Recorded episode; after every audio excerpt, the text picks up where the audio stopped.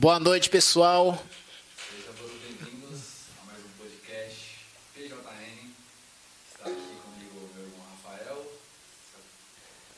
Está. Bom, eu já sou de casa, é, vocês me conhecem. Uma boa noite a todos. Sejam muito bem-vindos ao nosso podcast. E hoje vamos partilhar um pouco da, da nossa história, da nossa trajetória, tudo aquilo que aconteceu até aqui, todas as dificuldades que tivemos e tudo aquilo que nos fez não desistir das coisas de Deus. Primeiramente, queria pedir desculpa pelo atraso. A gente é, mudou de dia o podcast, né? Então teve algumas entrevistas. Já avisando que a gente mudou, né? Uhum. Para quarta-feira, por motivos pastorais. que No sábado é o dia que mais tem coisa aqui na igreja, tem é, casamento, batizado, etc. Então a gente preferiu mudar para a semana. Que seria melhor para todo mundo, né? e até também para estar trazendo mais convidados para vocês. Nós sabemos que a agenda dos padres no sábado é meio complicado, mas mudamos o dia para darmos continuidade a esse projeto de evangelização e trazer cada vez sempre o melhor para a comunidade e para nossa santa igreja. É isso aí. De início, nesse primeiro, entre aspas, podcast na semana, né? A gente escolheu é, não trazer convidados ju- justamente para vocês nos conhecerem um pouco mais, né? É, apresentar um pouco mais sobre a nossa história, quem somos nós que estamos aqui à frente do podcast, apresentando. Também tem uma equipe aqui é, junto conosco, é, da Pascom, né? Então, a ideia inicial seria essa, ap- apenas para vocês nos conhecerem um pouco melhor trocar um bate-papo legal aí. É isso Beleza? aí.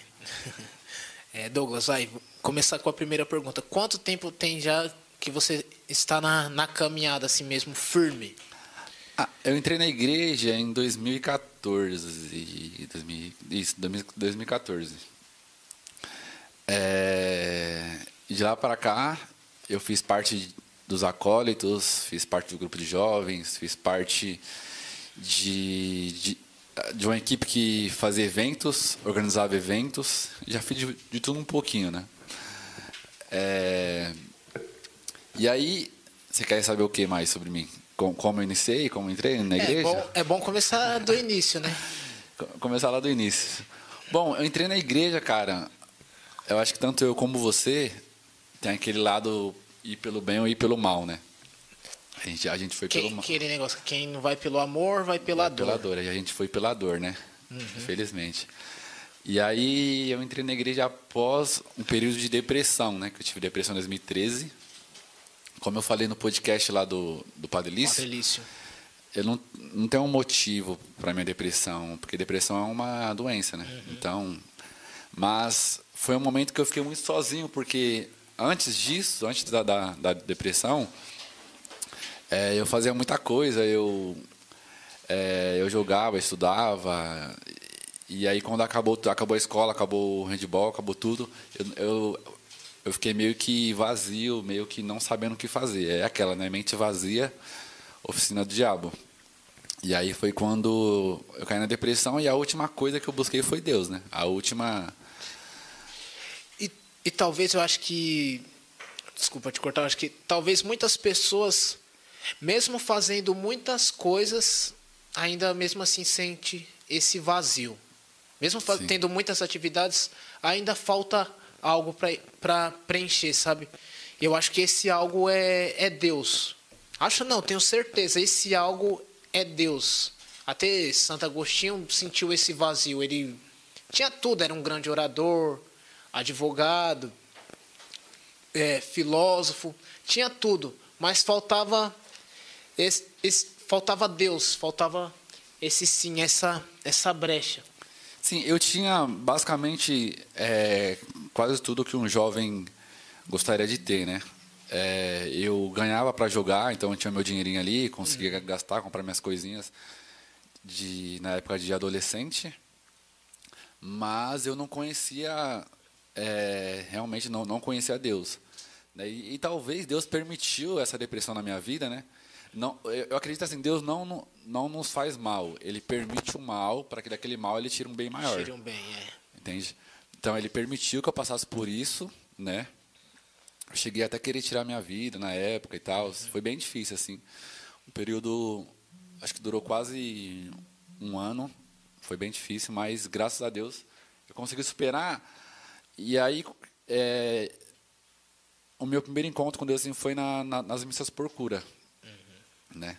Que eu ia para missa, isso eu já contei um pouco, né? Ia para missa, eu, na frente da minha casa tem a, a, a, Santa Virgínia, que lá tinha missa por cura antigamente na sexta-feira, né? Era Isso. sexta, né? E aí era lotado lá, cara. E eu ficava curioso, o que, que é isso, né? Uhum. e aí quando eu fui, eu fiquei meio assustado, porque todo mundo repousando, todo mundo orando em línguas, e eu, Jeová do céu, onde que eu tô? e não sabia o que fazer, não sabia, não sabia nem rezar, mano. Ficava eu acho que eu vejo muito isso hoje na, nas missas, né? As pessoas vêm meio por porque foi chamado ou por curiosidades e ficam sem saber uhum. o que uhum. fazer, porque não sabe muito orar em, em, comunidade. A pessoa até sabe orar sozinha, mas em comunidade ali não sabe muito, fica assustada. E isso às vezes atrapalha, né? Deus agir. Mas Deus foi persistente comigo, cara. Deus me tirou dessa, dessa depressão aí. E aí eu senti uma vontade de fazer um algo mais, né? Tipo, comecei a vir para a igreja, comecei a, rezar, comecei, mas falei, cara, sabe aquele aquela vontade assim, fala, cara, falta alguma coisa ainda. Uhum. Aí eu, eu perguntei pro padre, padre, é, eu estava querendo fazer algo a mais na igreja e tal. Aí ele falou assim, ah, vem pro grupo dos acólitos, né? Que tinha uns acólitos lá, ele falou, vem pro grupo dos acólitos e tal. Aí foi quando eu comecei a formação e entrei nos acólitos. Aí fiquei, acho que seis anos no acólitos. É um, um, resumo bem grande, né? Mas aí, mas aí, antes disso, você já tinha feito catequese, alguma coisa? Sim. Ou você, tipo, você, ele lançou esse convite para participar dos acólitos ou você teve que começar tudo do zero? Ou você já tinha alguma base, já conhecia alguma coisinha ali, aqui ali? Quando eu era, era pequena, minha avó, minha avó ajudou a fundar a Santa Virgínia lá, né? Uhum.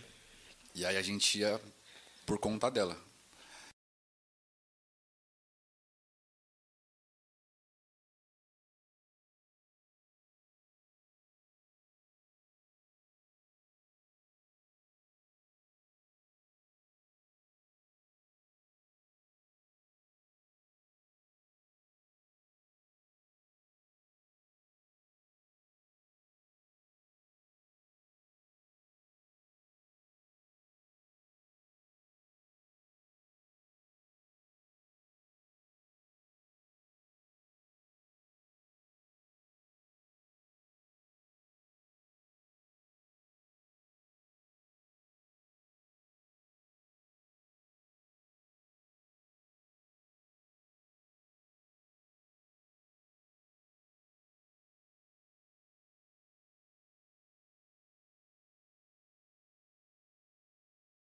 Parei um pouco para me dedicar um pouco mais a mim. Uhum. É algo que é importante também. Sim. Depois eu falo isso. Mas é, parei para me dedicar um pouco mais a mim e tal.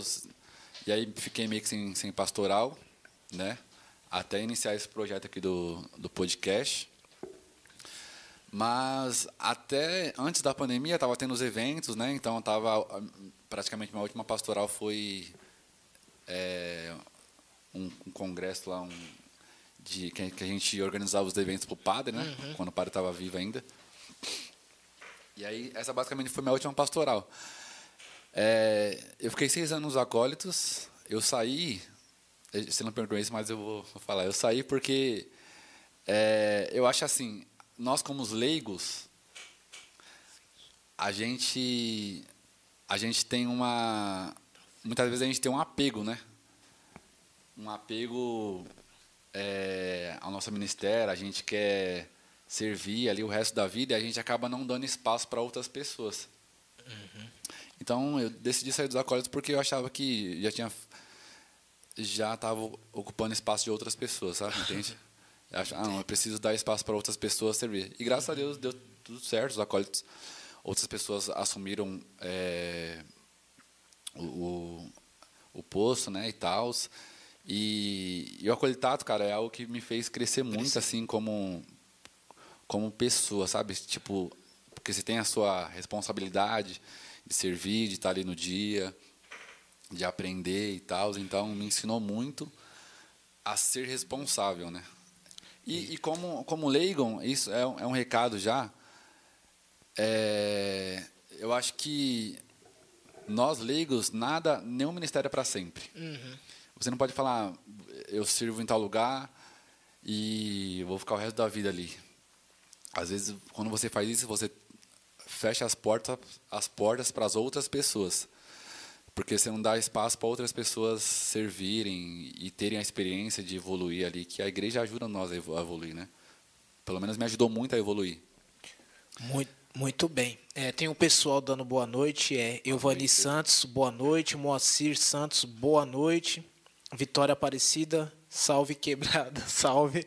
Fabrício, boa Fabrício, noite. Grande Fabrício. O pessoal que está assistindo aí, se quiser, também pode estar mandando perguntas para a gente, tá bom?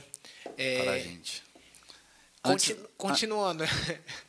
continuando. Não, tipo, tem, tem, muita coisa para falar, mas é, vamos segurar o coração. Você falou do, do servir.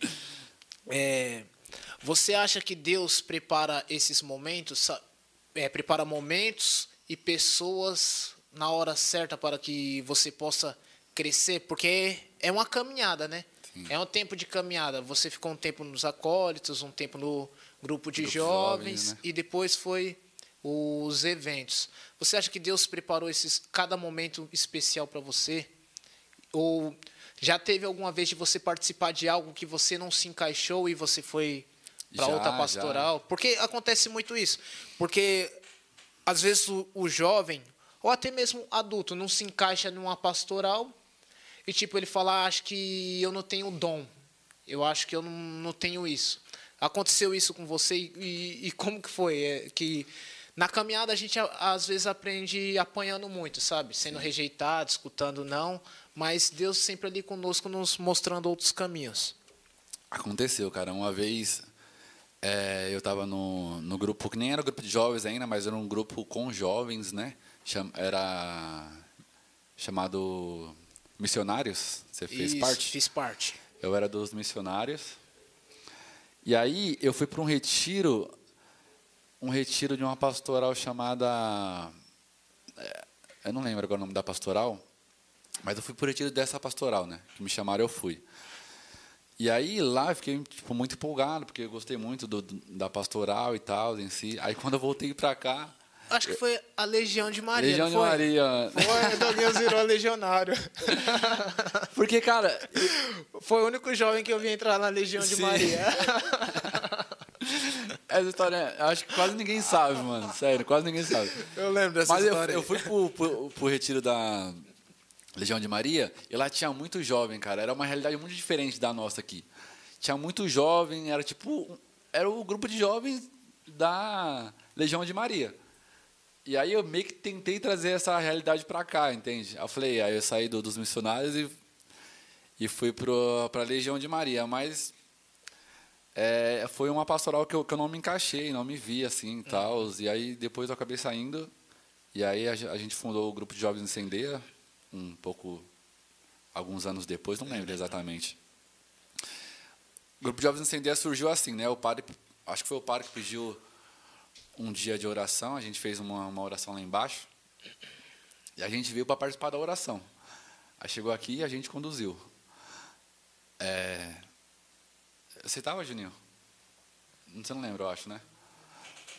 É, aí conduziu eu, David e, e eu acho que o Joãozinho, não lembro. Enfim, a gente conduziu e aí daí eu acho que antes disso tinha a vigília também, né? Nasceu da vigília, se não e, e desse grupo aí foi quando a gente, ah, já que tem esse grupo esse horário, vamos fazer um grupo. Daí a gente criou o grupo daí, mais ou menos, né? É, é isso. Bom, ó, tem uma pergunta aqui, ó, do Fabrício. Isso. Irmão, para nós jovens ou pessoas que estão chegando ou voltando para a igreja, agora, qual conselho vocês daria a eles? Chegando, eu tenho uma coisa que é o seguinte: tem um pessoal que faz, que faz crisma, né? Geralmente é o pessoal que entra na igreja e já faz crisma. Os jovens e tal. Que não tem muito conhecimento da, da igreja e faz o crisma justamente para conhecer um pouco mais a igreja. E aí, o jovem, é, ele acaba o crisma e ele não sabe o que fazer. Porque ele entende que quando você acaba o crisma, você obrigatoriamente tem que entrar em alguma pastoral. Né? Uhum. E aí, quando você não se encaixa em uma pastoral, você acaba. Eu falo isso porque eu vi bastante isso. Você acaba saindo da igreja, falando, vou para a igreja porque eu não me encontrei em nenhuma pastoral. Isso mesmo. E, cara, a igreja é muito mais do que uma pastoral.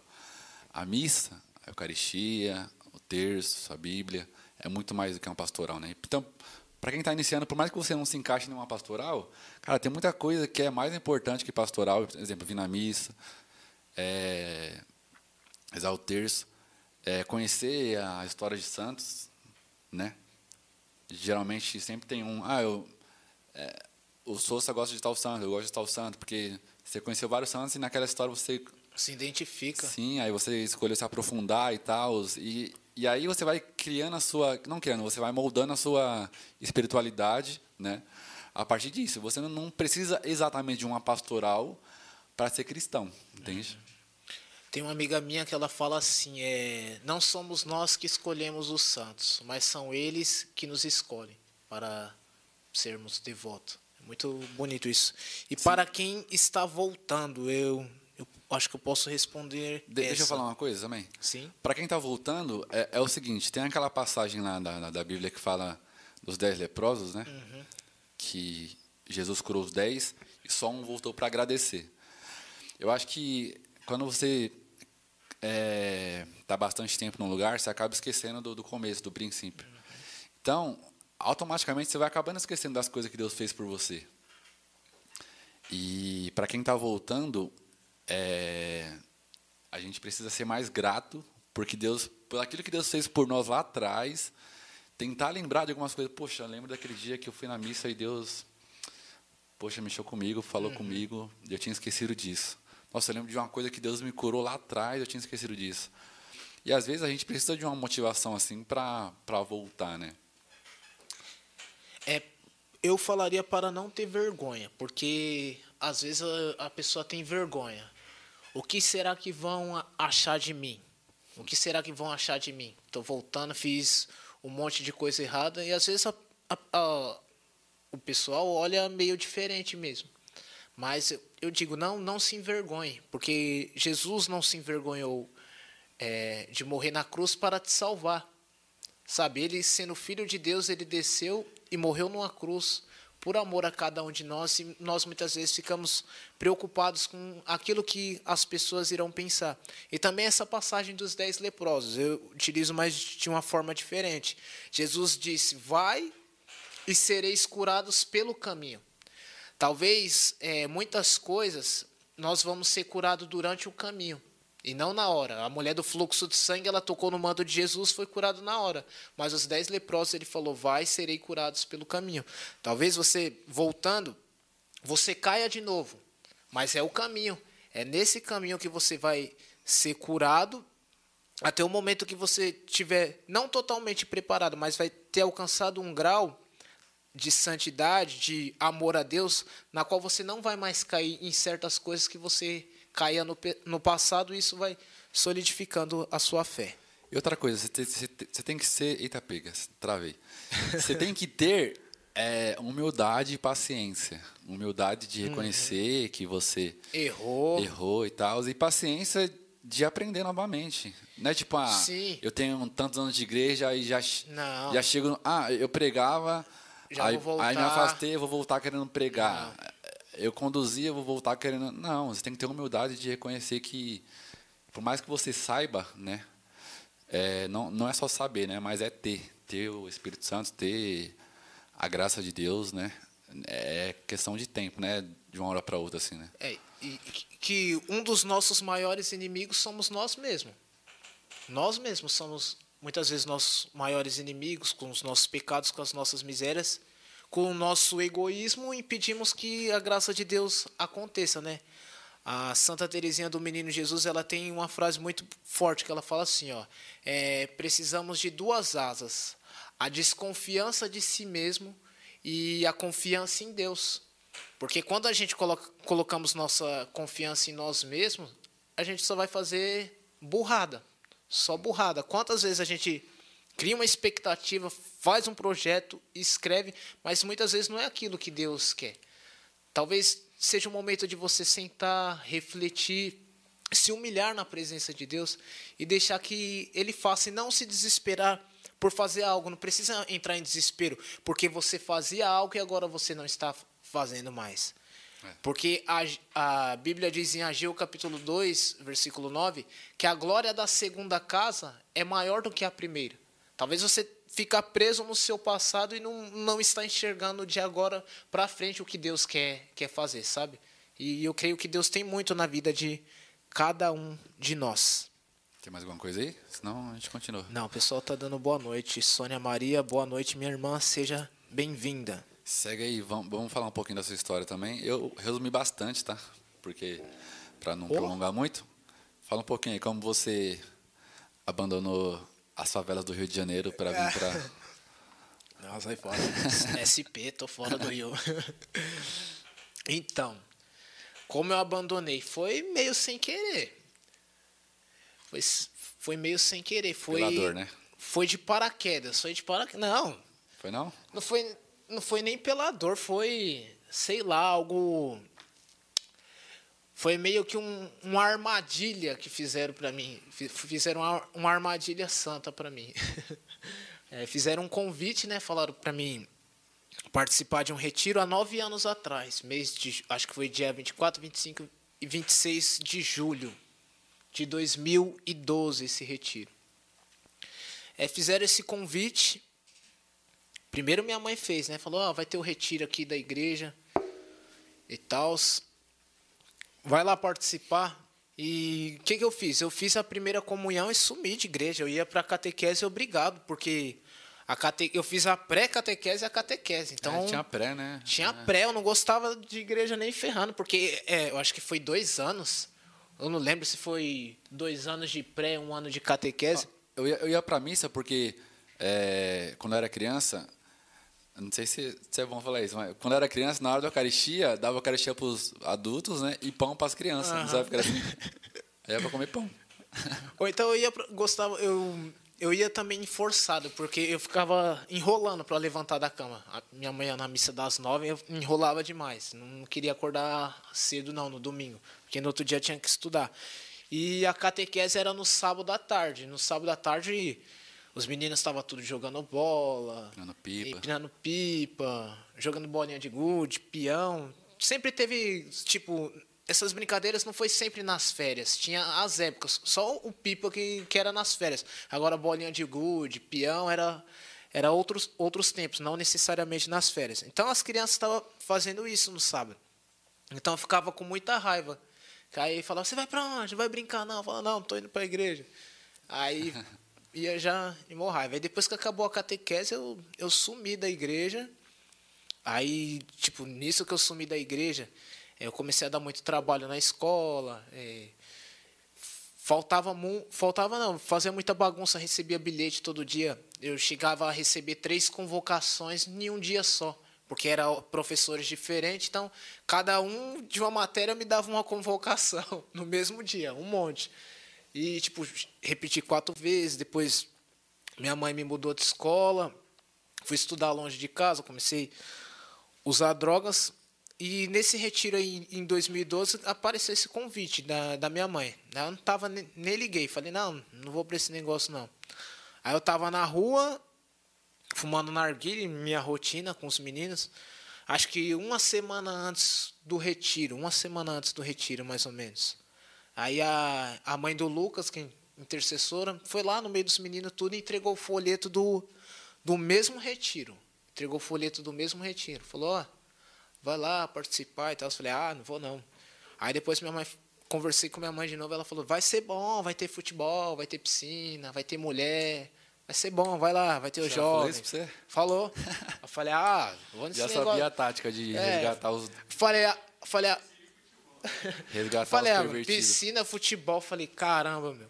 Eu falei, mano, eu não, conheço, eu não conheço ninguém lá na igreja. Moleque de igreja é zoado. E nós era chave, né, mano? Nós era chavoso. Então Não nós não queríamos andar não, com os né? caras da igreja, né? Mudou só o interior, que o exterior. Aí eu falei, ah, eu vou ficar com quem lá? Aí apareceu um amigo meu, um amigo, um amigo mesmo, que não participava da igreja, mas ele ia para esse retiro, falou que já estava pago e falou assim: "Vamos comigo para eu não ficar sozinho lá". E já tinha feito convite, eu falei: "Ah, vamos aí, mano". Na época era, não tinha nem WhatsApp. Não tinha WhatsApp não, viu? Era SM, ó, tô, ficando, SMS. tô, ficando, tô ficando velho, hein? SMS, 50 centavos, mensagens o dia todo à vontade. É o dia 50 centavos, né? É, 50 centavos. Você ficava o dia todo de boa. Aí era, era isso daí, né?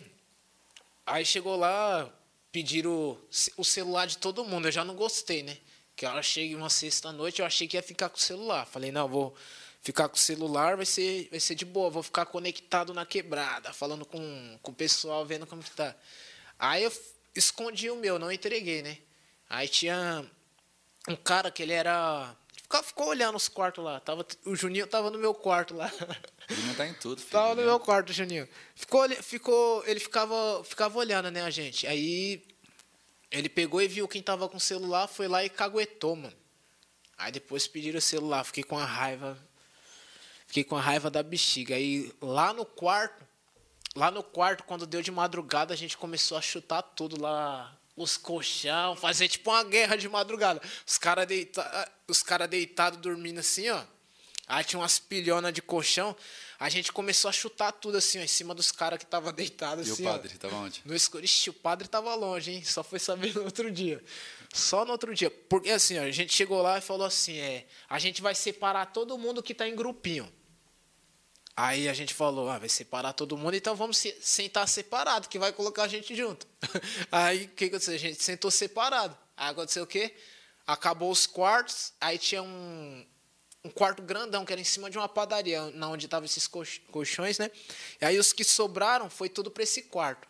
Aí ficou praticamente os meninos que eu conhecia assim, que tinha o Juninho que eu conhecia da igreja assim, de, de brincadeira na rua também, e eu via ele às vezes na igreja. Eu encontrei lá, encontrei outros meninos também que tinha estudado ou que jogava jogou, jogou bola comigo. Aí encontrei o Lucas, outros meninos lá. Falei, ah, ficamos no mesmo quarto, aí começou a, a bagunça. Aí o padre no outro dia deu, deu uma bronca, né? Perguntou quem tava no quarto, que fizemos bagunça e tal. E eu nem aí. Aí depois começou esse negócio de, de oração em línguas no retiro, pregações, aí eu fui, fui abrindo o coração, sabe? Não, não totalmente, fui, fui abrindo para algumas coisas, porque, tipo, como eu disse, eu fui, ia forçado para catequese, então muitas coisas que eu fazia eu não tinha noção que era pecado, que era errado. Para mim era normal, sabe? E pecado para mim era tipo fazer coisa ruim, tipo ficar arrumando briga, bebendo muito, essas coisas. Para mim isso era pecado. Então, Pouco, pouco não era, né? Beber pouco não é pecado. não, pra mim era, era normal. Era normal, tipo assim. Aí, tanto que, como eu, eu, eu cheguei a usar algumas drogas, não, não fui dependente, não cheguei a ser dependente, mas usava, usei bastante, sabe? Quando eu tava com os meninos, não cheguei a me tornar um dependente, mas usei bastante. Então, pra mim, pecado era isso. Tipo assim, Falando um pouco sobre essa, essa questão de oração em línguas, qual foi o seu primeiro impacto assim quando você viu a primeira vez? A primeira vez? É. Ixi, foi um susto, mano. Eu, foi lá na paróquia do Padre Edmilson. Na, na paróquia antiga ainda, eu acho que eu tinha 11 anos, mano. Ah, foi antes disso, então, né? Foi antes, não, já tinha... Eu nunca tinha visto antes. Não, já tinha, mas eu era pequenininho. E, tipo, lá, o pessoal... Eu era pequenininho, era na antiga paróquia dele, não era nem essa nova. Era pequenininha a igreja. Eles tiravam até os bancos da igreja, assim, porque ia muita gente. Aí, sei lá, meu, fui com minha mãe uma vez. Pra nunca mais. Só aquela vez. Me levaram lá, sei como foi parar lá. Pequenininho, falou pra missa. E a missa pra mim era de boa, nunca tinha participado. Pequena, não sabia que era uma missa por cura. Aí eu comecei a ver o pessoal orar em línguas, o pessoal cair, o pessoal gritar. Eu fiquei lá do lado de fora, assustado. Acho que fiquei umas três noites sem dormir ainda. É, hoje em dia eu vejo um pouco disso, né? O pessoal traz pessoas novas para a igreja e traz logo na missa por cura. Uhum. aí a pessoa não sabe nada, não conhece nada. Fica com sabe? medo. Aí ouve oração em língua, aí o pessoal repousando. Não, e tanto, desculpa te cortar, eu lembro, eu lembro disso porque quando chegou lá no retiro, já começou a me dar um medo. Eu falei, caraca, mano, esse barato de novo. Que veio a lembrança lá da, da paróquia. Eu falei, mano, tô lascado, mano. Três dias ouvindo esse negócio aqui com mau medo. Com mau medo. Aí depois o. Acho que foi o Vini. O Vini já tinha feito outros retiros. O Lucas falou, não, mano, fica. Fica de boa, é assim mesmo, acontece, que não sei o quê. Eu fiquei, os caras conversou comigo, eu fiquei mais calmo. O Denis também falou, fica calmo, assim mesmo, já tinha feito outros retiros, eu fiquei mais de boa, né? Me entreguei a aquela oração que eu não entendia nada. Falava, ixi, mano, esses caras tá exorcizando. E aí eu ficava pensando assim, caramba, mano, será que eu tô com algum, algum capeta eu vou gritar aqui? Eu pensava nesses negócios, né? Eu falava, mano, se tiver alguma coisa ruim aqui, eu Já vou pensei. começar a gritar aqui. vou passar uma vergonha. Eu ficava com mau medo de acontecer, tipo, esse negócio, sabe? Mas aí. É mesmo, né?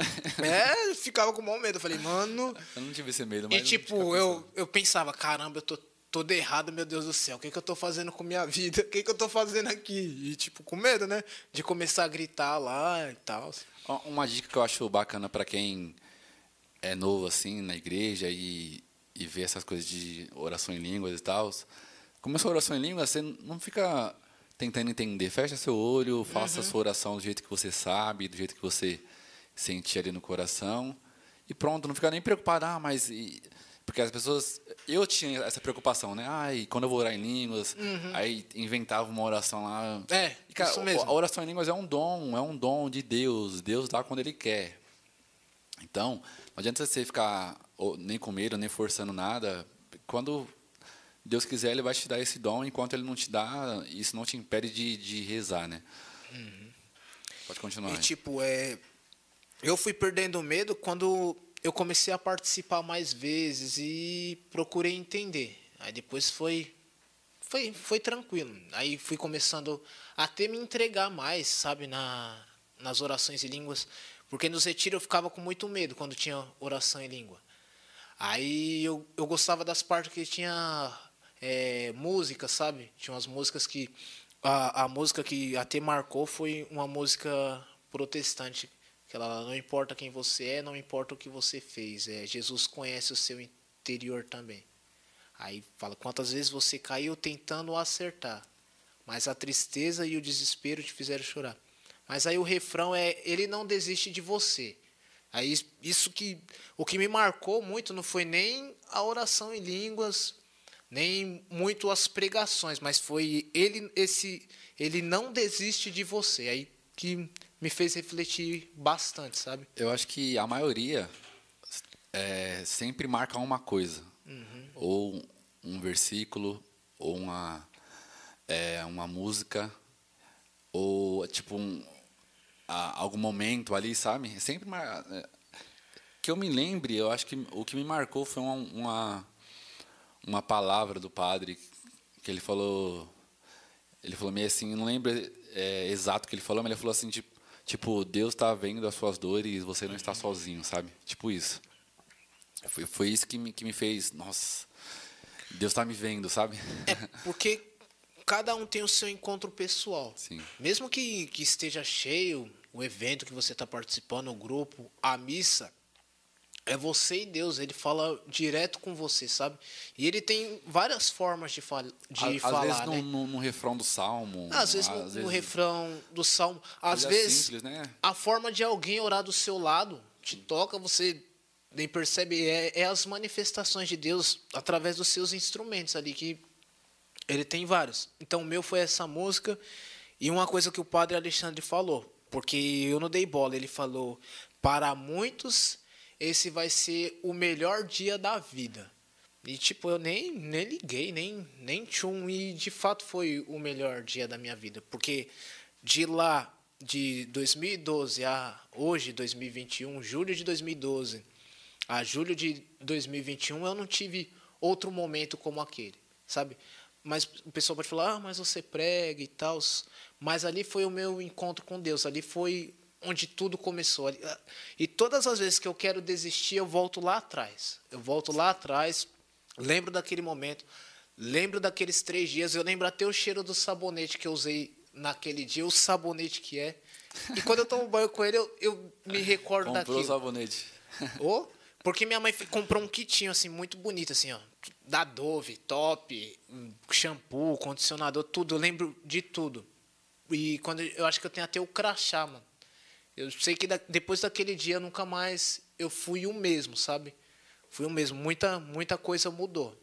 Claro que aos poucos, que como eu disse, é, algumas coisas para mim não era pecado.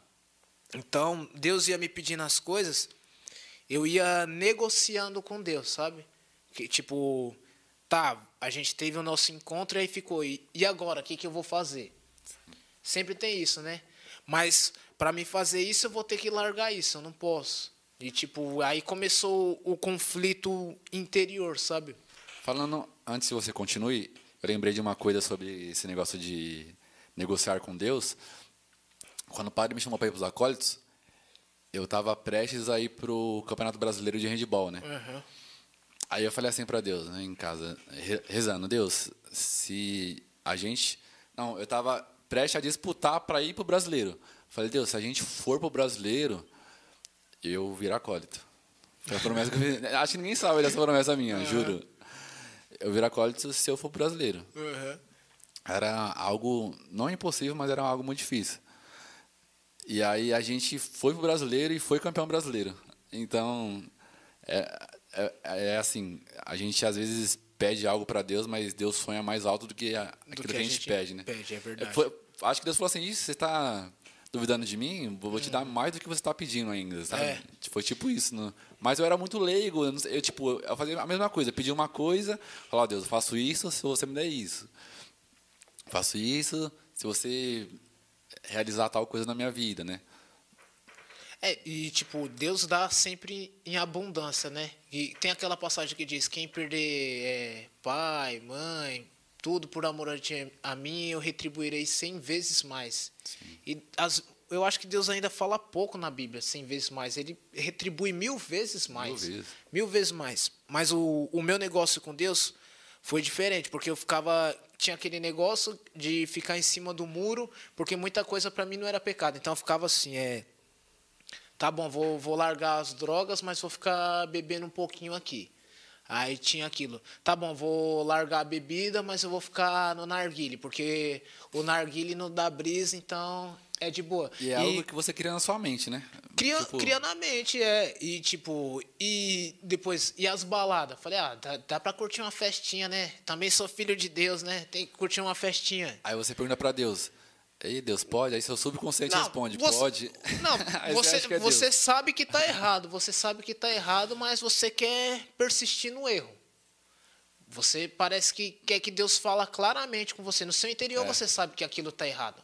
Mas você quer insistir naquilo ainda. Não sei por quê, porque nós somos muito, muitos falhos, sabe? Inclinados ao pecado. Assim como Adão e Eva, quando pecaram, nós recebemos a marca do, a culpa do pecado original. Então nós somos falhos e propícios ao pecado sem a graça de Deus. Então ficava muito nisso. Aí tá, vai parar, vai parar o narguile. Eu falei, tá bom, vou parar. Aí depois e a festinha, depois e castidade, foi um monte de coisas que foi exigindo.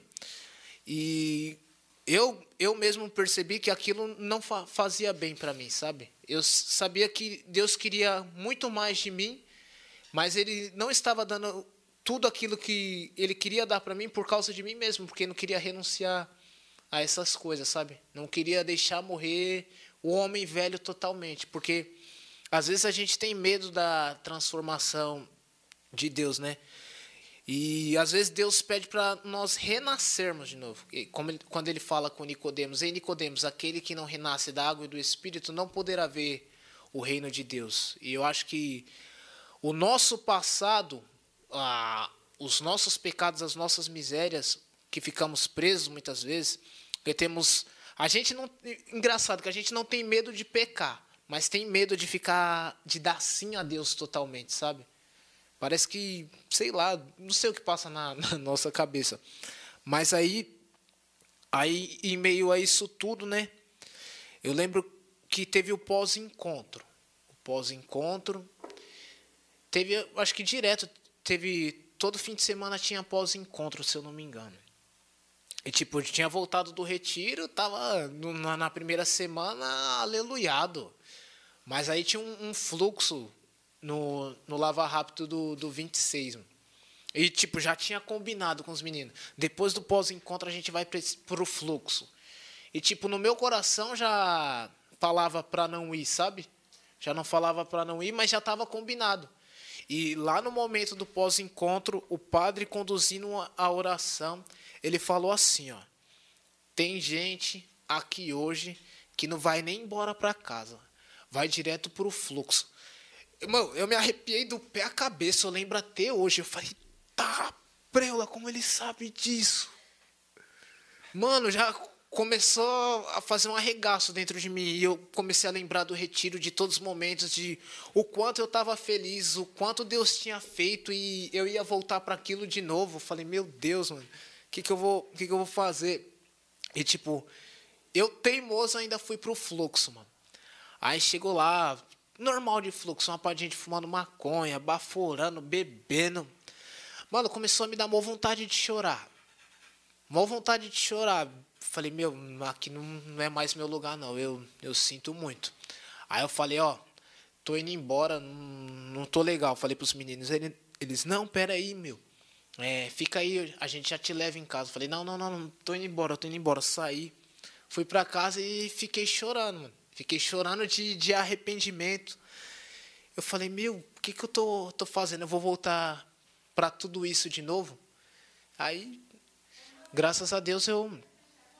Depois disso, claro que eu caí em algumas coisas, como disse, disse já algumas vezes, que eu não tinha noção do que era pecado. Eu caí em outras coisas, em relação à castidade, essas coisas, mas aí com o tempo Deus foi trabalhando. E, e o que foi a sua primeira pastoral? Qual que foi, na verdade? A minha primeira pastoral.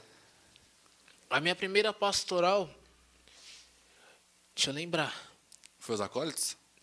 Não. Foi os missionários. Foi os missionários.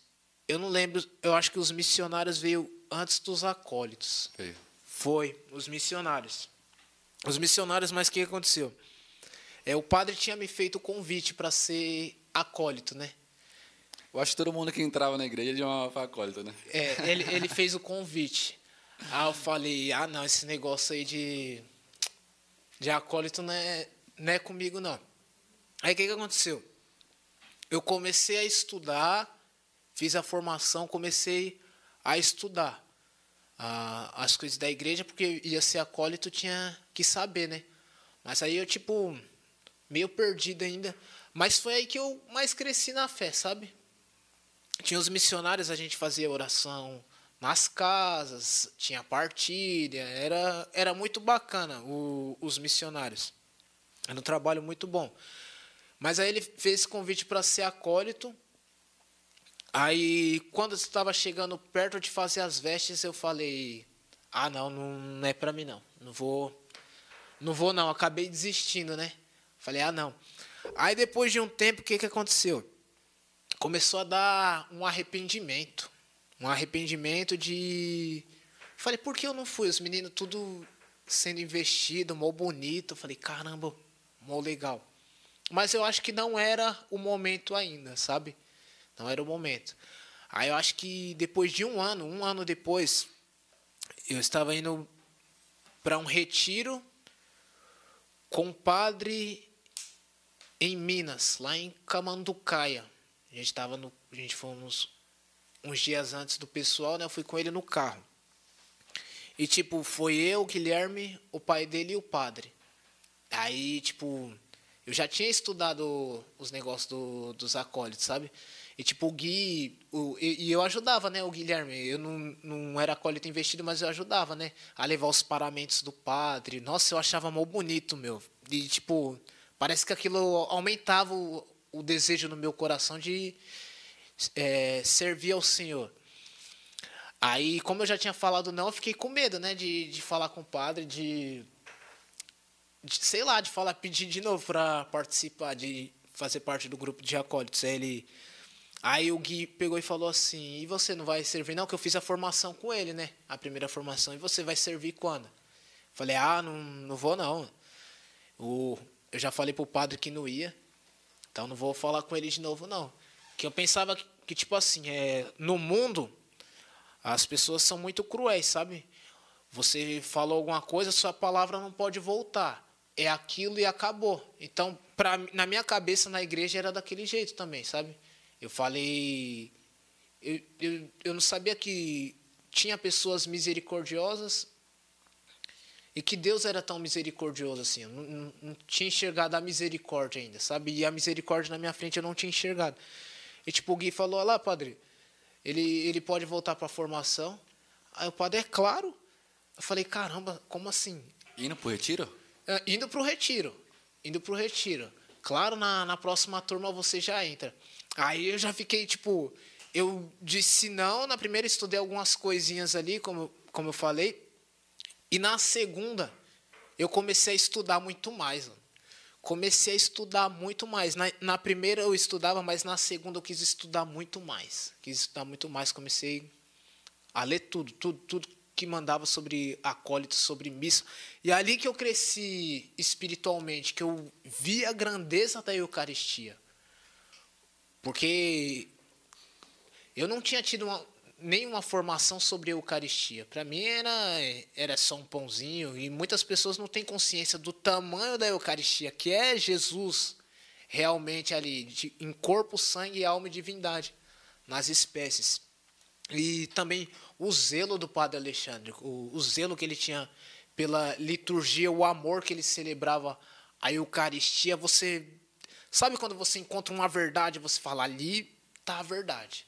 Mesmo que muitos não creiam, mas você experimentou aquela verdade. Às vezes muitos não creem, porque não experimentaram a verdade. Ali eu experimentei a verdade. Eu acho que foi ali que eu comecei a buscar Deus, como eu posso dizer, radicalmente, sabe? Radicalmente. Que as pessoas falam, ah, mas é radical, que não sei o que. Não, com Deus é. Eu comecei a buscar Deus com todo o meu coração. E eu acho que depois dali até hoje é assim, sabe? Você, você acha que no começo teve uma fase de empolgação, assim, que você to, tomou algumas decisões que se fosse hoje você não, não tomaria? Sim, um, um monte. Acho que, acho que todo mundo tem essa Bastante, né? fase de empolgação, não quer escutar ninguém. Ou fala demais. Ou fala demais, ou acha que Deus só fala com você, não fala com o outro. Eu acho que, que isso é normal. E é, os grandes místicos chamam isso de consolação espiritual. E tem a infância espiritual também, que às vezes a gente nos tornamos infantil espiritualmente. Que é nessa fase que muitas pessoas abandonam tudo. Porque quando Deus está falando, Deus está tocando no coração, quando você está chorando, quando você está recebendo aqueles momentos bons, Ali você se acha que você está forte. Opa, agora estou forte. Mas quando começa a vir é, os contratempos, aí as pessoas falam, pensam: ah, eu acho que Deus me esqueceu. Ele falava comigo antes, mas agora não fala mais. Ou, ou acha que aquela fase era só uma uma ilusão, uma, uma empolgação, ilusão, uma empolgação. Uma, uma ah, empolgação. Aqueles momentos que eu vivia, que eu chorava, que eu não era. Não que fale isso, mas eu falei isso porque eu já vivi isso. Uhum. No subconsciente falar, ah, será que realmente era verdade aquilo que eu vivia? Uhum. Mas na verdade realmente era um consolo de Deus ali. É né? um consolo de Deus. Porque é, todo mundo passa por essa fase, né? Mas aí a gente só cresce mesmo a gente não cresce quando está. São João da Cruz diz: a gente não pense que vocês estão crescendo quando estão tendo consolações espirituais. Vocês crescem quando tem desolação espiritual. Você vê a Santa Teresa d'Ávila, ela é uma santa de sétima morada. Mas ela fala que viveu a aridez, essa desolação espiritual, mais de 20 anos. Mais de 20 anos ela não sentia Deus, mas estava na sétima morada. Entende? Então é. Nós, a gente acha que esqueceu Deus quando a gente para de sentir Ele, né? Eu acho que a, a maioria já teve uma experiência assim, tipo, ah, não sinto mais Deus, Rezo não sinta mais aquela mesma Uhum. em- emoção, aquela empolgação. Comungo não sinta mais aquela mesma empolgação e tal. Aí começa a duvidar de Deus, começa a duvidar da fé e tal. Mas na verdade é apenas uma maturidade, né? Um- Até Jesus passou por isso. sim. Você vê que Jesus, quando vai começar a sua vida pública, ele é batizado por João Batista, o céu se abre e Deus fala: Esse é meu filho muito amado.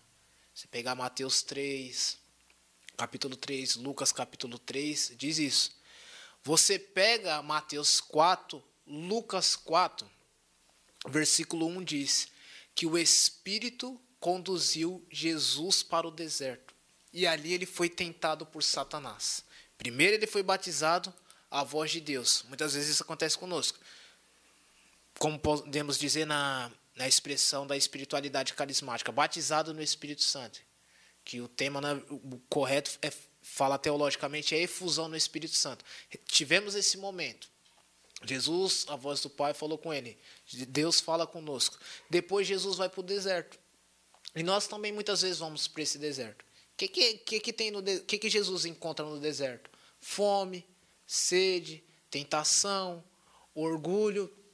Mas depois do deserto, os anjos vêm e o alimentam. Então, e também no Antigo Testamento, o povo era escravo do faraó, pecado. Tá, fizemos o retiro, demos o primeiro passo para sair do pecado. O povo sai das mãos do faraó, a, entra no deserto, atravessa o deserto rumo à terra prometida. Muitas vezes também nós passamos pelo deserto para entrar na terra prometida. Isso, Deus, a dinâmica de Deus é, é muito linda, sabe? Porque no deserto é onde somos treinados para algo que Deus quer confiar a cada um de nós. É no deserto que crescemos, sabe? Sim, bacana, muito bom. É, vamos, falar um pouco sobre como a gente é, iniciou é, a falar, assim, né, a, tomar a atitude de falar, de, de conduzir um momento, de, de, pregar. Que você, você é pregador, né?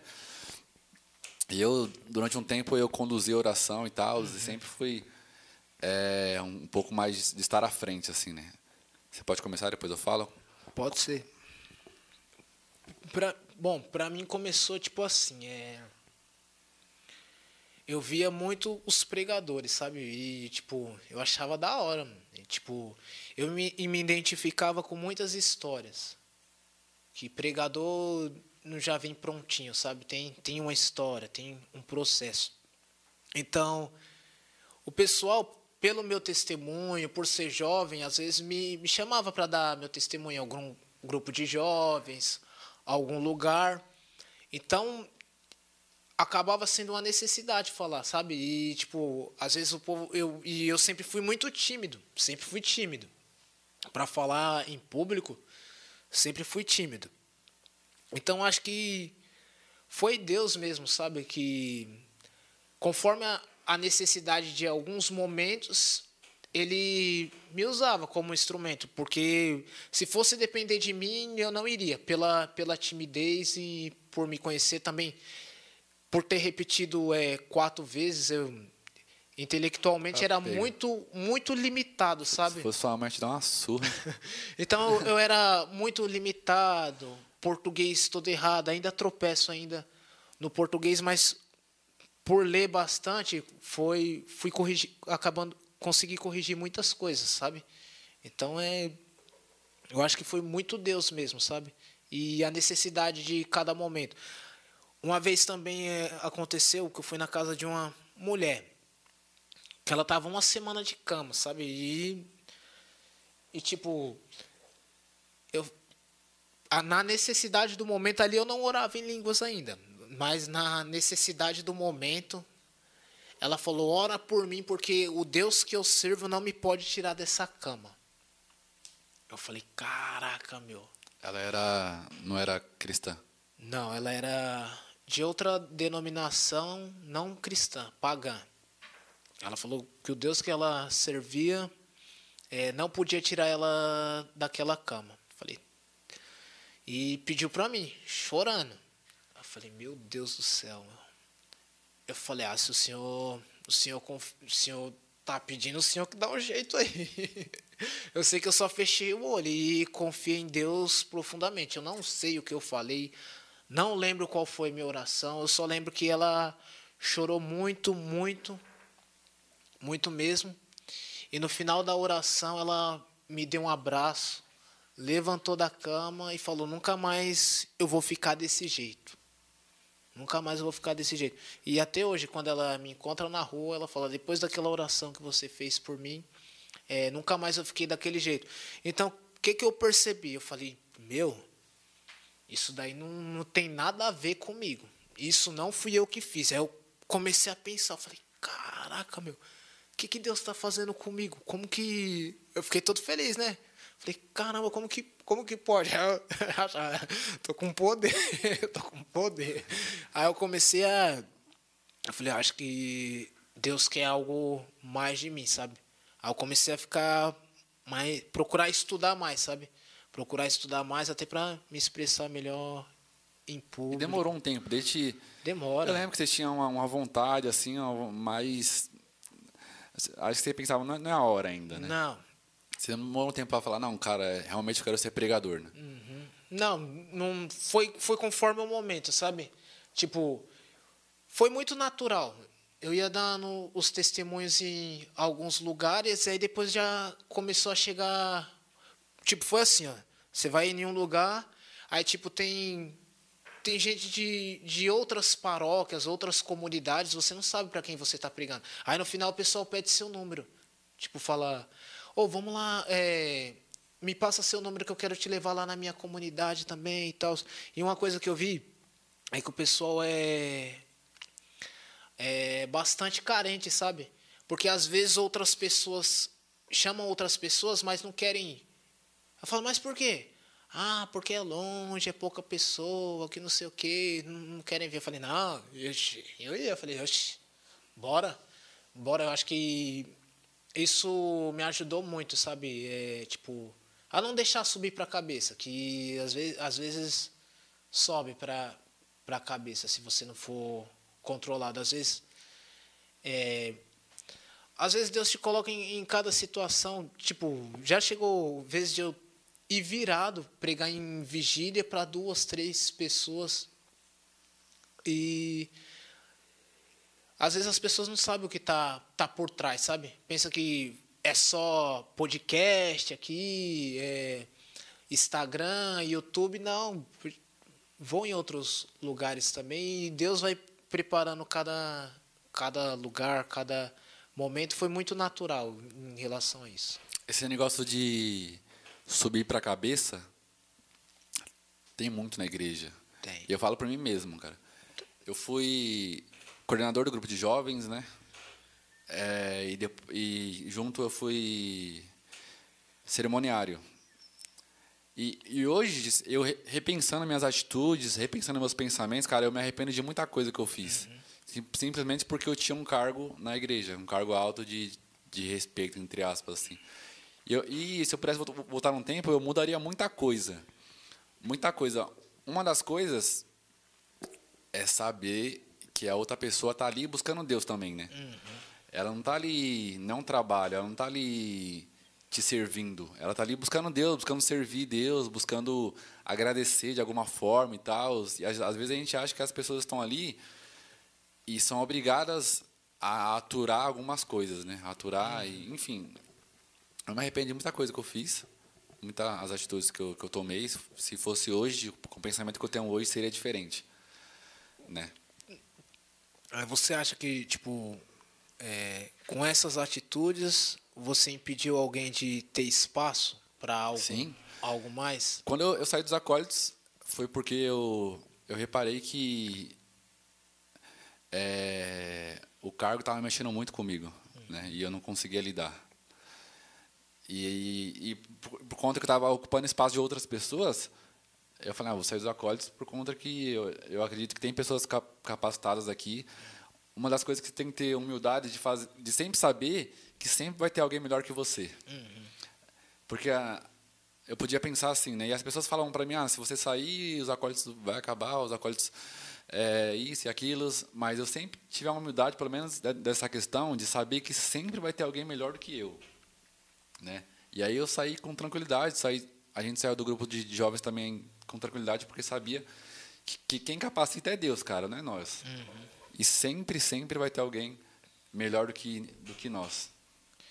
É, e, e nesses trabalhos, é, tem muito cansaço você já chegou a, tipo, tá em alguma pastoral e falar. Que a gente tem que ser sincero, acontece muito isso. É.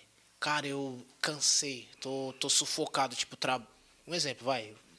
Um jovem trabalha, estuda, pastoral e aquele monte de coisa. Ou não faz nada disso e mesmo assim se cansa, né? Se cansa, é. é eu acho que é um pouco de culpa nossa, culpa da pessoa em si. Uhum. Porque nós que somos leigos, isso é uma coisa que eu, que eu, que eu tinha para falar também, nós que somos leigos, a gente não é obrigado a estar na igreja 24 horas. É. E o padre falava muito isso, né? Tem, tem jovens que estão tá aqui na igreja 24 horas e, e acha que só porque está na igreja servindo não é não tem a obrigação então... de fazer as outras coisas. Uhum. Aí o jovem só serve, não ajuda a mãe, só serve, não, não limpa uma é, casa. É, você tem que ser santo no seu estado de vida, sabe? Sim. Então, eu acho que é um pouco de culpa nossa. Um pouco às vezes, né? nossa. Ou então, às vezes, é falta de, sei lá, catequese também. Essas coisas, porque, tipo, quando você encontra Deus, você fica empolgado, você quer, quer servir mesmo de, de todas as formas, quer fazer de tudo para estar tá servindo, sabe? Então, às vezes você acaba se sobrecarregando e, Sim. tipo, não fazendo bem a sua evangelização e nem o seu trabalho, sendo que você estando trabalhando, a sua missão de evangelizar no seu estado de vida é no mundo. Porque você encontra pessoas no, no trabalho, na rua, e nisso tudo dá para você se santificar também, com essas ações que você faz no, no seu dia a dia. Né? Eu acho que quando você consegue controlar tudo, por exemplo, você consegue cumprir suas obrigações do trabalho, dentro de casa, você vem servir mais tranquilo, né? Uhum. Aí o servir não, não, é, não é um cansaço, que nem uma, uma vez eu falei isso na vigília, cara. Às vezes as, as pessoas falam assim, ah, eu não vou servir porque eu estou cansado. E se o seu servir é um peso para você, cara, é porque tem alguma coisa errada. Tem alguma coisa errada. O servir tem que ser tipo é, um alívio, um, uhum. uma, uma alegria, no sentido de, ah, eu vou servir porque estou precisando, eu vou servir porque eu estou triste. Uhum. Nossa, e aí, quando você serve, você fica feliz. Quando você serve, você fica, você consegue encontrar um consolo. Ali. O seu servir, cara, deve, ser um consolo para você, não um peso, tipo, ah, tem que servir, ah, tem que fazer isso. Entende? Uhum. Claro que a gente está falando de momentos, assim, sabe? Se aquilo. A gente está falando, tipo assim, se é uma rotina, todo dia aquilo é um peso, sim. tem algo errado. Sim. Mas tem dia que você não vai estar tá legal. Sim. Mas pelo seu sim, mesmo você não estando legal, você vai servir por causa sim. do seu sim, por o amor que você tem a, a, a sua missão. Mas quando isso se torna rotina, aí o problema está com, com a pessoa. Só para deixar claro que não é que você tem que estar 100% todos sim. os dias, porque acontecem muitas coisas no nosso dia a dia, problemas na família, mas nós temos que saber lidar com tudo isso, né? Sim, eu vou falar como eu comecei a a tomar frente assim das coisas. Eu sempre fui uma Sim. pessoa muito tímida. Realmente, isso é desculpa de, de entrevista, né? Você fala, ah, qual, qual que é o seu defeito? Ah, sou tímido. Uhum. O pessoal fala isso. Mas realmente eu era tímido e, na verdade, eu herdei da minha família, geralmente o pessoal herda carro, herda herança, eu herdei da minha família a gagueira.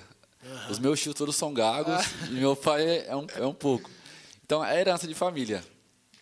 Então, quando eu era moleque, mano, eu, eu era gago, realmente gago. De, eu ainda hoje dou umas engasgadas, mas tá bem melhor, eu consigo falar. Mas eu, eu, não, eu não conseguia falar, mano, não conseguia falar. De frente com a pessoa, na, na escola, assim. Eu nunca apresentei trabalho na escola, sempre dava um jeito de fazer outra coisa e tal, porque eu não conseguia. Mas, quando eu entrei na igreja, eu sempre tive alguns pensamentos meus, tipo, eu lia alguma coisa e refletia e falava, cara, eu preciso compartilhar isso com alguém. Eu lembro disso aí. Sabe? Eu lembro que uma vez a gente estava num. Não lembro onde. Eu sei que o, o padre falou assim: é. O Douglas nunca fala. Sim. Quando ele fala, sai coisa boa. Porque.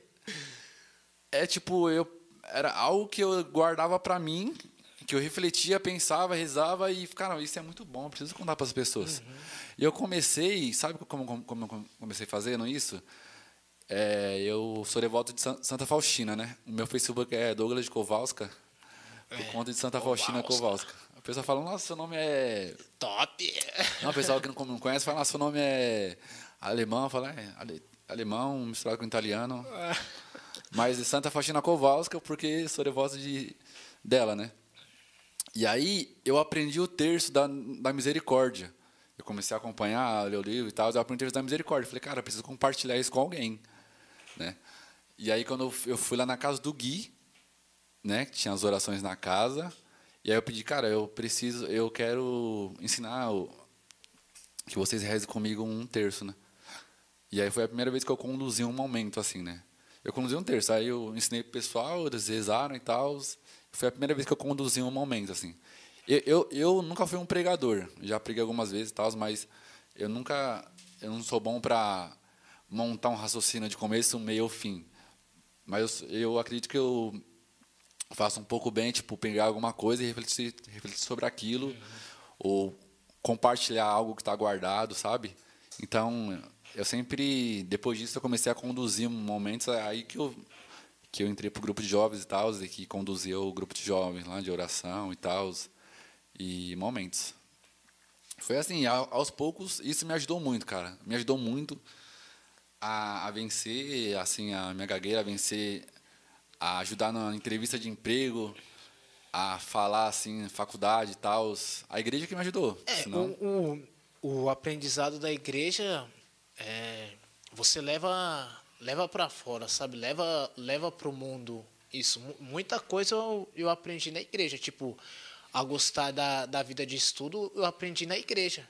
Daí depois que eu comecei a estudar outras coisas, mas como eu comecei a estudar as coisas da igreja, sempre eu descubro algo novo. A igreja é muito rica, então sempre eu estou descobrindo algo novo que eu, eu comecei estudando uma coisa, aquela coisa me ligava a outra ia ligando a outra, ia ligando a outra, ia ligando a outra. Até hoje é assim. Até hoje é assim. Estou estudando isso aqui, mas me liga a outra, mas me liga a outra. Tudo é, conforme a igreja, sabe?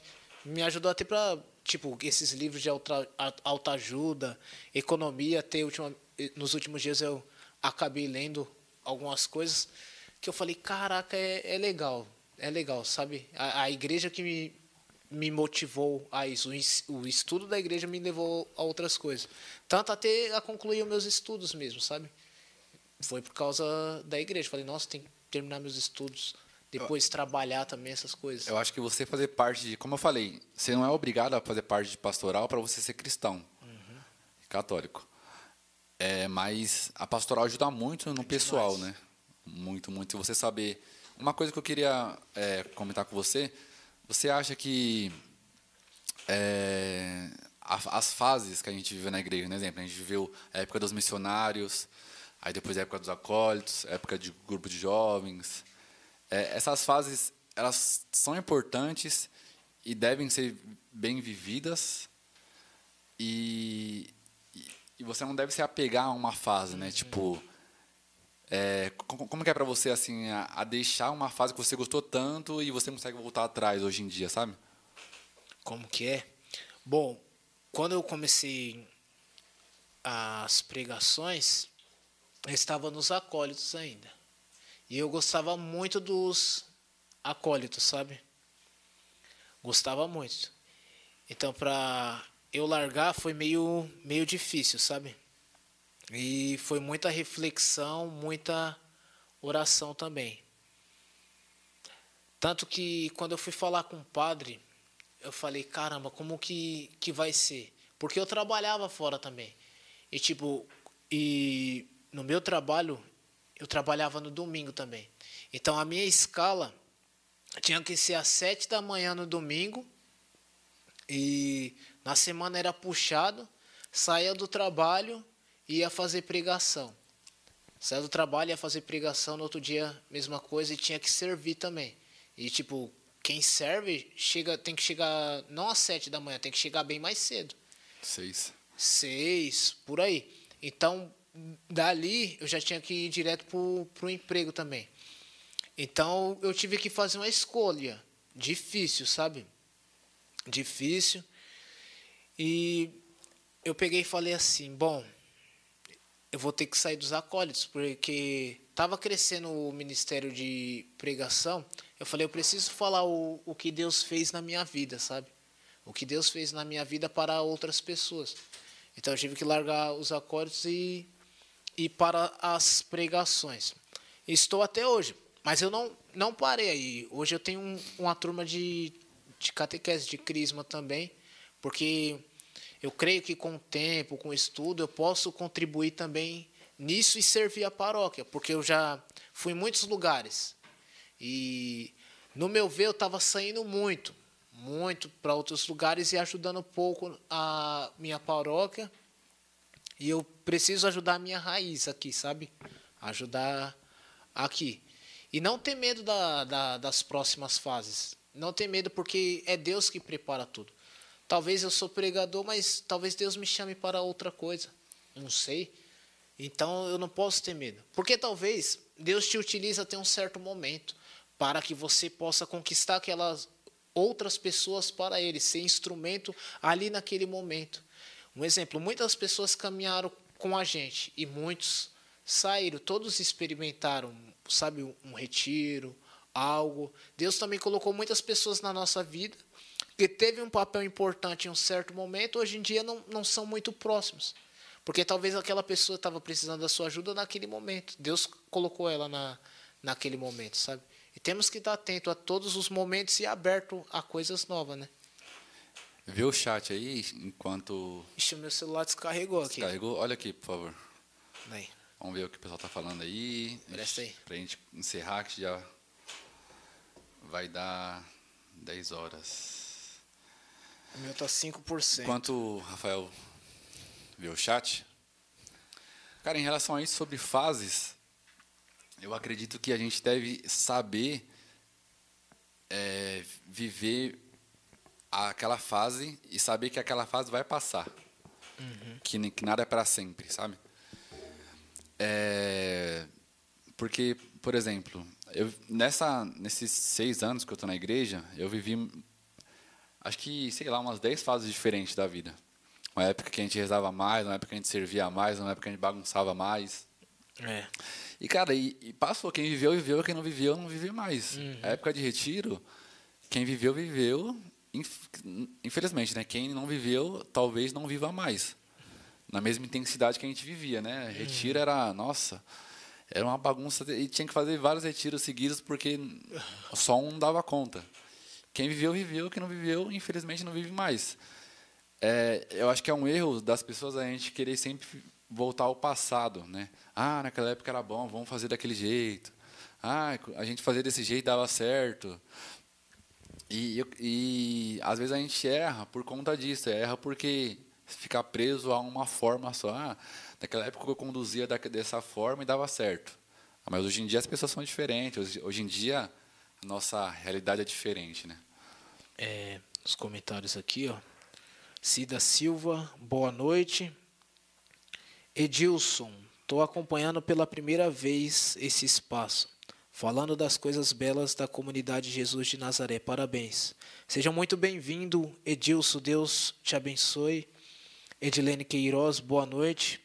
Maria de Fátima Trevenzoli, Tio Douglas, o Pedrinho tá pedindo para mandar um abraço. abraço, Para Pedro. ele que está com saudade. E ele está com saudade de você. Manda um abraço para ele, Douglas. Abraço, Pedro. Talvez e... um dia a gente se vê aí semana que vem ou na outra. Pessoal, vocês têm alguma pergunta? Estamos chegando no, no final do nosso podcast. Gostaram de nos conhecer? Bem resumidamente. É. a gente contou nosso testemunho já umas 500 vezes na igreja. Já aonde a gente é ocupado, ele fazia a gente contar nosso testemunho. a gente contar o testemunho sem, sem a gente estar tá esperando. Sem estar tá esperando. Muito bom exemplo de pessoas assim, Fábio Santana Pereira. Obrigado, meu irmão.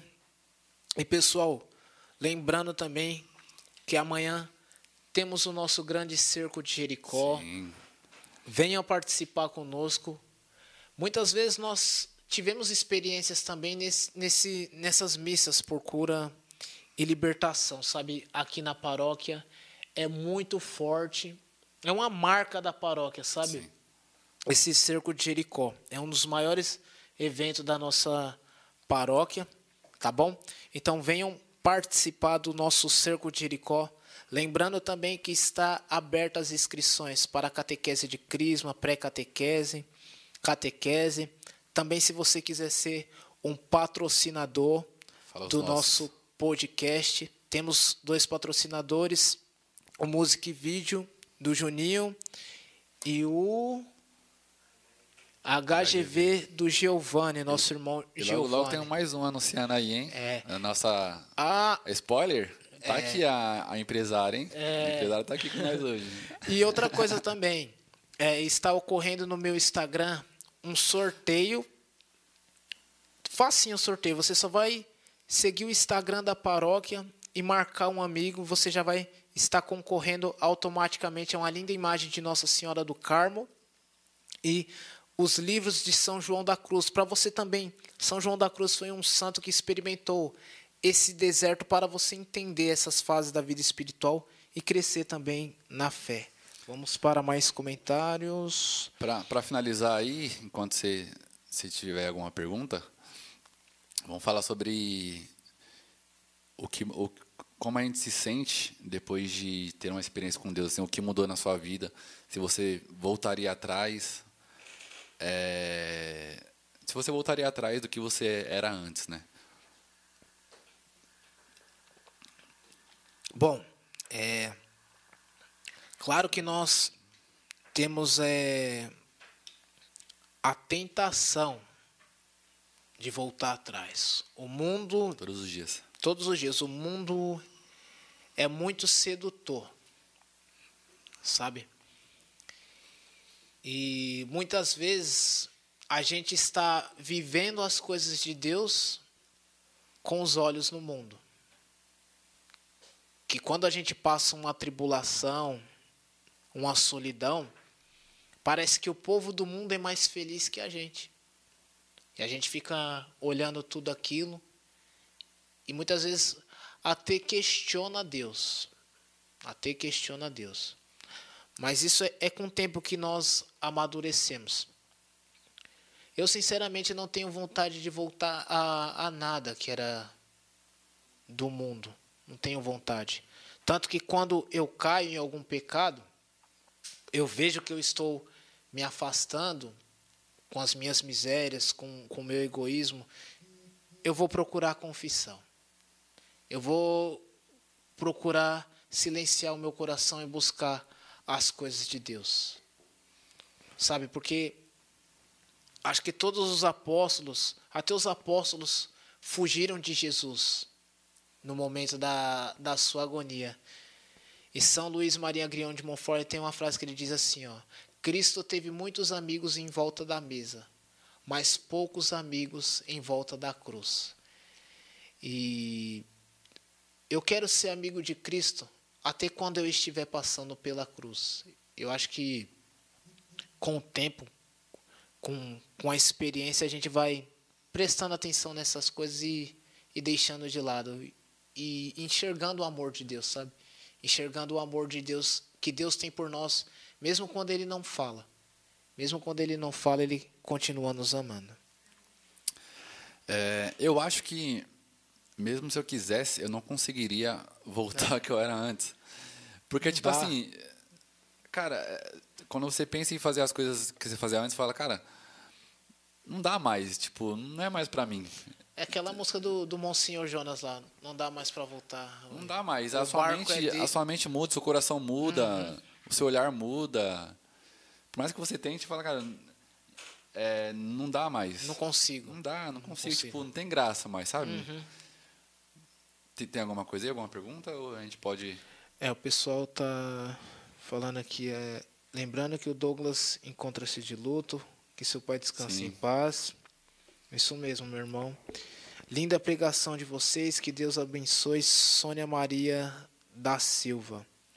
Eu perdi meu, meu pai. Estúdio Rocha patrocina. Olha, Aí, ó, acabamos mais de ganhar mais patrocínio. uma Eu falei, é patrocinadora. profecia. Um, um amigo meu Deus falou. abençoe. Um, um amigo meu falou de- desse, dessa profecia aí. É? É, Fabrício? é, falei. É, infelizmente eu perdi meu, meu pai essa semana, né? Estou aqui na força de Deus. É, eu acho que se não fosse Deus eu não, não conseguiria ser, ser tão forte, né? Quanto eu estou sendo. Ó, é, tem o pessoal chegando agora. Agora, pessoal. É, o Fabrício colocou, fica enraizado na gente, não dá pra voltar. Bruna, Rafael, você falou, falou que depois da sua conversão, você falou que depois da sua conversão, qual livro mais te marcou até o momento? Caraca, é difícil, viu? O livro que mais me marcou, acho que é Alma de Todo Apostolado, de Dom Jean-Baptiste Choudat. Eita. É muito forte esse livro, porque ele ele fala de tudo isso, sabe? Do orgulho apostólico, sabe? E ele começa a falar, ele começa a falar é tipo dos pregadores que se acham e tal, que tem que fazer uma pregação top e o bispo fala é dez carmelitas a rezar me, me auxiliariam muito mais do que 20 pregadores a pregar. Porque a oração vai na causa. E tipo, eu comecei a ver a, a importância da oração, não só preparar, mas rezar também, sabe? A, a pregação nasce da, da oração. Não tem como fazer pregação sem oração. E é um livro que é para todos, sabe? Falar do, dos sacerdotes, dos leigos, para você ter essa espiritualidade. Muito bom. Mais alguma coisa? Obrigado por vocês compartilhar conhecimentos para nós. Deus abençoe. É isso, pessoal. É que Deus abençoe a cada um de vocês que ficou aqui assistindo esse podcast, que acompanhou nós até agora, e você também que vai assistir depois. Que Deus abençoe. Muito obrigado pela sua participação. Copie o link, é, mande para algum amigo também para que possam que talvez esteja passando por isso. Talvez essa conversa, esse bate-papo pode ajudar. E também não esqueça de marcar o Instagram da paróquia, tá bom? Paróquia Jesus de Nazaré Oficial com dois L's no final. Tira um print, marca lá a paróquia e que Deus abençoe. Suas considerações finais, Sem- Douglas. Semana que vem tem mais. Muito obrigado aí, pessoal, que acompanhou é, e nos ajuda aí nesse projeto. Só queria, é, não sei se a gente já falou sobre isso, é, lembrar que esse projeto é um, é um projeto. A gente já falou isso ao vivo, não, né? Não. Esse, esse projeto do podcast é um projeto do padre que ele iniciou, Sim, né? falamos. Já falei? Falamos. Então esquece. Fala, pode falar, reforça. A intenção é só que o pessoal que é da paróquia, ou o pessoal que, mesmo que não seja da paróquia, é, vamos continuar com os projetos, vamos não, não desanimar, não, não desistir aí das coisas que a gente já vinha fazendo, que o padre vinha fazendo. É, como a gente está passando por um momento muito difícil, é importante que a gente se disponha a servir e fazer a nossa parte, né? Então, conto com vocês aí nas outras atividades e precisar, só mandar mensagem aí. Que Deus abençoe todos vocês. Tamo junto, pessoal. Deus abençoe. Muito obrigado. Aleluia. Tchau, tchau. Quarta-feira que vem tem mais.